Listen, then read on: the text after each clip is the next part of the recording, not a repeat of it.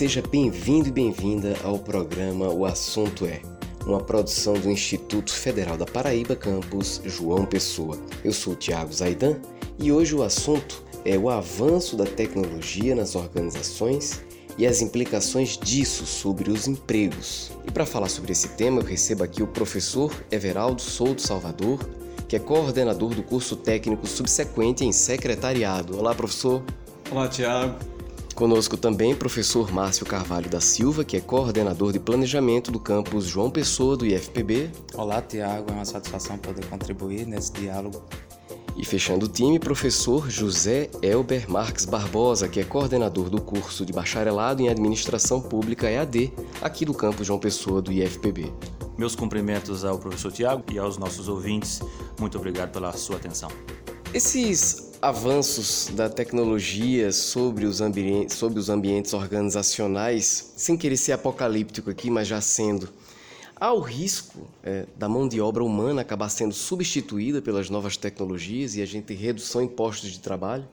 Existe muito essa discussão dentro dessa, dessa nova realidade da indústria 4.0, né? Então se trabalha muito é, esse aspecto de como aproveitar essa mão de obra uma vez que a gente está migrando para uma virtualização, para uma robotização e aí se vem é, novas, é, novos perfis de trabalho sendo desenvolvidos.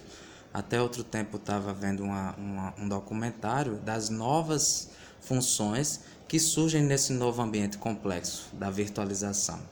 Né? E aí já vem cientistas de dados, ou seja, a gente começa a perceber que algumas áreas elas vão ter mais destaque e absorver mais esse profissional nessa nova realidade.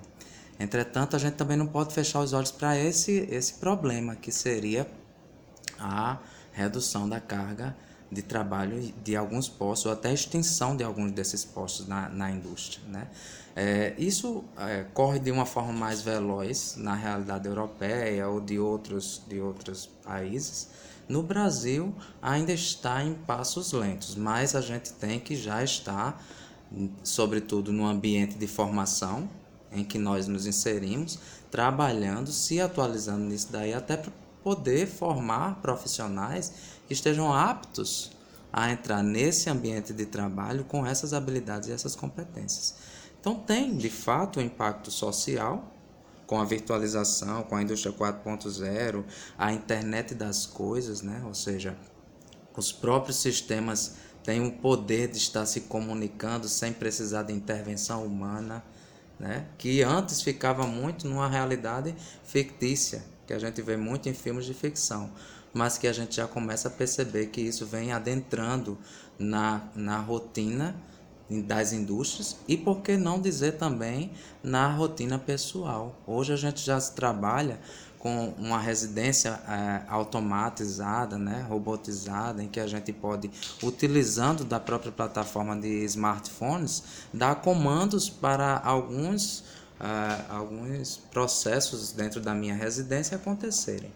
Então, assim, para além desse, desse cuidado social, as empresas têm que estar se adaptando, fazendo com que é, consiga é, reaproveitar esses profissionais que a princípio é, sofrem o pânico da, da, da possível demissão e, e trabalhar outras formas de reinserção desses profissionais fazendo logicamente uma captação, uma capacitação para poder aproveitar aquela força de trabalho. Tiago, a, a rigor, o computador, processos computacionais já vai vai substituir 100% o ser humano, certo? O que nós estamos vivenciando nesse momento é um crescimento da, das expertises tecnológicas para todas, todas as áreas. Por exemplo, tem profissões como o professor é, Márcio citou, que estão sumindo ao longo do tempo. Por exemplo, o digitador, né, no tempo do CPD, né, na, na, nas salas de computações, não existe mais. Não existe o assessorista, né, aquele, entre aspas, o chofé do elevador, não existe mais. Existem muitas profissões que estão sumindo do mercado. E a, a, as tecnologias estão emergindo de forma muito rápida e muito específica, estão trazendo muito conforto humano para isso e muito, muita otimização dos processos nas empresas, certo? É, Aí, como consequência, traz o desemprego para aquela, aquela mão de obra mais simples. Né? Há um crescimento de mão de obra mais expertise, mais específica, muito programação, muito trabalho com hardware, etc. E aquela mão de obra mais humilde, ela está ficando desesperada. Mas acredito que aos poucos ela está sendo preparada também, por outro lado, para trabalhar com empreendedorismo, que seria um, uma, uma ferramenta que cobriria essa lacuna. Eu diria que a, o emprego hoje é um, é um, um item que está sumindo da prateleira do mercado com o tempo, certo? Ou você começa a ser criativo e, e parte para o empreendedorismo, ou se ficar na eterna dependência do posto de trabalho, vai sofrer muita é, decepção com isso. Então, ah, o, é, é, dizendo novamente que o computador jamais vai substituir o homem. Agora, o trabalho vai ficar mais específico, mais especializado. É, é, nós vamos usar muita tecnologia no nosso próprio benefício.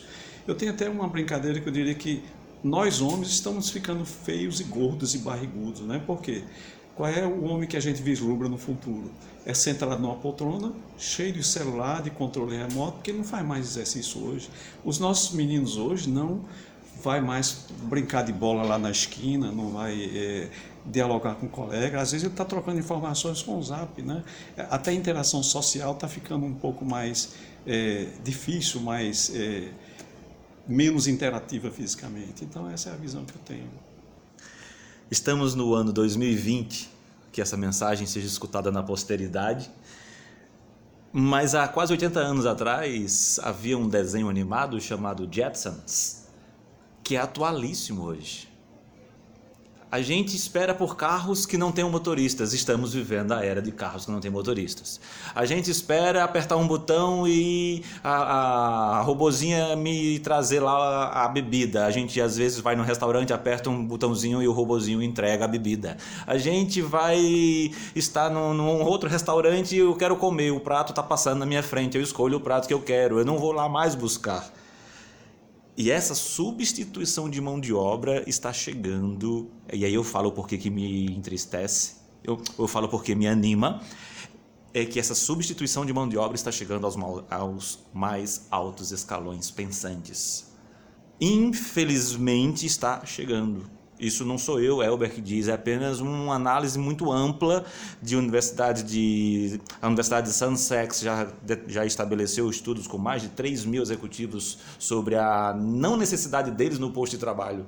A Universidade de Oxford estabeleceu mais outra pesquisa com quase 3, com quase 4 mil coordenadores, chefes de equipe. No próximo, daqui a um tempo, não vai mais precisar deles em posto de trabalho, porque eles estão o papel deles de fiscalizar, de controlar, de averiguar, é, pode ser feito por um, por um computador celular. O professor Márcio falou muito bem da internet das coisas. Nós já estamos para além da internet das coisas, a internet de todas as coisas, num computador do tamanho de uma célula, implantada numa unha. Sabe onde eu estou, com que temperatura, com que ânimo, com que pulsação, com que transmissão, onde é que está recebendo, onde é que eu vou trabalhar, se eu cheguei cedo, se eu cheguei tarde. Para que eu preciso mais de supervisor, de coordenador, para pessoa? Não tem mais, então isso é uma loucura. Já há um grupo de pensadores, de estudiosos na ONU, eh, no, no, organismo que conversa sobre assistência social e cuidados pessoais na humanidade, de se estabelecer como uma espécie de, para nós brasileiros, de bolsa para pessoas que não têm mais colocação no mercado. um, um rendimento mínimo de sobrevivência. Aí quanto é? A discussão é quanto é esse rendimento mínimo de sobrevivência? Se é para pagar só a minha vida ou se é para pagar também a escola dos meus filhos, dos meus netos, é para pagar o que mais o transporte, mas o transporte é público e deve ser gratuito.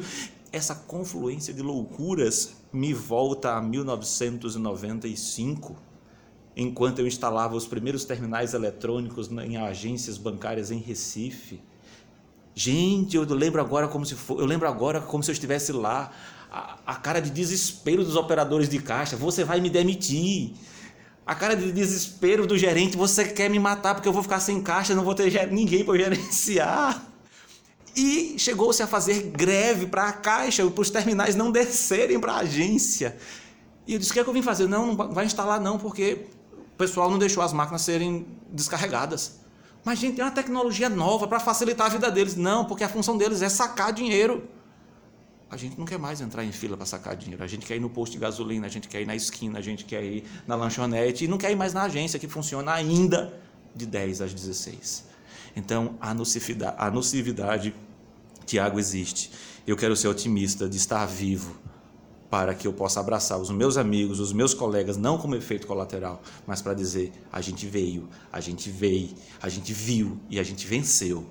Porque não vai ser uma máquina que vai derrotar, mas a gente vai saber cada vez mais conseguir operá-la em nosso benefício. E não ficarmos aí, como o professor Everaldo bem colocou, e é uma realidade hoje nos anos 2000, gordos, barrigudos e com um controle remoto apenas que faz um tudo. É que faz um tudo. Porque a gente, nem para levantar o vidro do carro a gente quer mais. Basta apertar um botão e tem que ser o botão no volante. Não pode ser na lateral, não, que eu não vou abrir 10 graus o meu, meu braço. É nesse contexto que eu fico pensativo do que eu vivi, do que eu estou vendo e do que nós veremos. O que será o nosso devir.